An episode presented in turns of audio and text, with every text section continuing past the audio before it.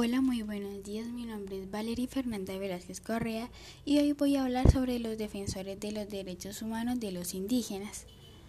Bueno, primero debemos saber qué son los defensores de los derechos humanos. Son personas, grupos y asociaciones que trabajan y luchan en pro de la efectividad, eliminación de todo tipo de violaciones a los derechos humanos y tratan de garantizar las libertades fundamentales de los pueblos y de las personas. Los indígenas también son defensores de los derechos humanos y ellos luchan para la protección de su medio ambiente y sus derechos. Y aunque no lo creamos, los defensores de los derechos humanos pueden enfrentar riesgos por ejercer su labor, que es la protección de comunidades y su medio ambiente. Muchos de ellos han sido asesinados por ejercer su trabajo. Por ejemplo, 281 defensores de los derechos humanos fueron asesinados en 25 países durante el año 2016. Y esto es gravísimo, ya que se aumentó la cifra. Además, los torturan y los tratan de desmotivar. Un ejemplo son las denuncias, ya que esto hace que se aguanten los recursos económicos de los defensores.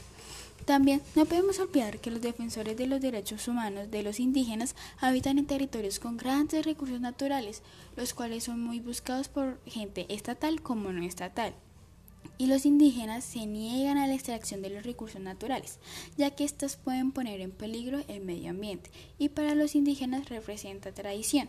Pero lastimosamente las industrias, industrias extractivas como lo son las hidroeléctricas, los oleoductos y los gasoductos les han vulnerado los derechos sobre la tierra y han perjudicado su medio ambiente. Y debido a toda esta situación, los defensores de los derechos humanos no se han callado. Ellos exigen combatir las violaciones generalizadas que sufren los defensores de los derechos humanos de los indígenas y fueron escuchadas. Las organizaciones de las Naciones Unidas idearon estrategias para proteger a los defensores de los derechos humanos y establecen sus derechos como lo son el derecho a la protección, el derecho a criticar a los órganos y, y las agencias gubernamentales, el derecho a brindar asistencia legal y el derecho a tener acceso a los recursos necesarios con el fin de proteger los derechos humanos, tales como el derecho a recibir fondos del exterior.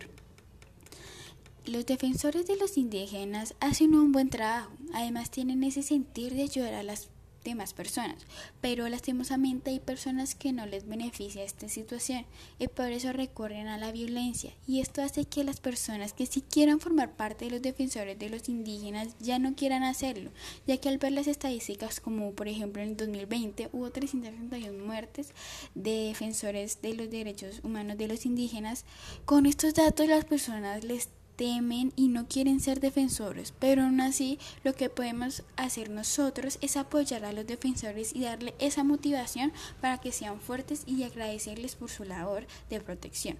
Bueno, muchas gracias por escuchar. Recuerden, mi nombre es Valerie Fernanda Velázquez Correa y este es mi podcast.